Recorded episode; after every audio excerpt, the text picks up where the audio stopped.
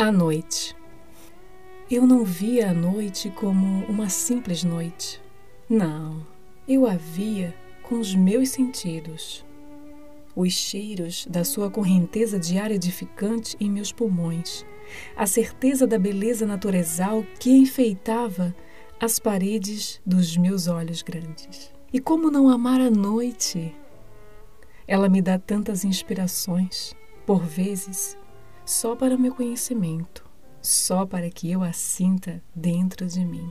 As noites foram feitas para os poetas e o dia para o restante da população. Os poetas, depois de sua rotina, se esticam na noite depois de um banho bem gostoso, pegam suas xícaras de café e vão respirar à noite. Assim que respira, enchendo-se do desejo de poetar, pega seu caderno e seu lápis e começa a florear as palavras metafóricas, expulsando o que há de novo em seu coração. Vira o pescoço para a esquerda em sinal de estar pensando na melhor frase para formar um texto perfeito. E a noite só começa. O poeta beberica mais um pouco de café, narra a noite no espaço que cabe desenhar a natureza, justamente pelo filtro dos seus sentidos. Aquela imensidão preta começa a mexer com a sua imaginação. Cria-se até personagens, belezas, sentimentos, ações não vistas em seu cotidiano. O seu dia é tão limitado e somado por algumas pessoas tão banais que, quando chega a hora de escrever, ele estica o sorriso mais doce. E seu coração se alegra imensamente de ter a oportunidade de imaginar o que quiser. A cena continua a passar.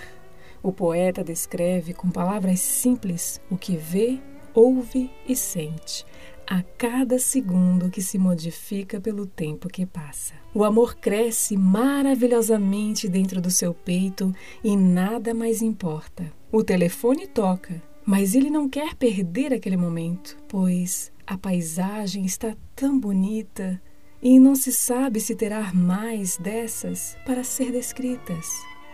Dá até para ouvir a respiração do vizinho, que quieto se ocupa com algo que se passa na TV. O coração do poeta transborda e um pensamento flui. Oh, noite maravilhosa! E que vontade de chorar eu sinto pelo simples fato de poder enxergar tão bem. Meus olhos marejados sorriem para o mar e se devoram na imensidão negra que carrega o céu. Me embebedo com muitos goles desse sabor tão raro. Ah, se os outros pudessem sentir o que sinto, não iriam mais querer outra coisa.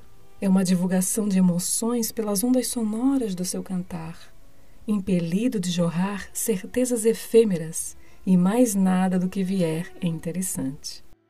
Além disso, as curvas da noite se empolgam com o colorido que sai dos dedos do poeta, quando ele respeitosamente enfeita, como se fosse a única maravilha do mundo. Mais uma vírgula, um adjetivo encantado, um substantivo inteligente, sujeito naturezal, verbo amorizado e complemento floreado, dois pontos e mais um adjetivo. Finaliza o poeta.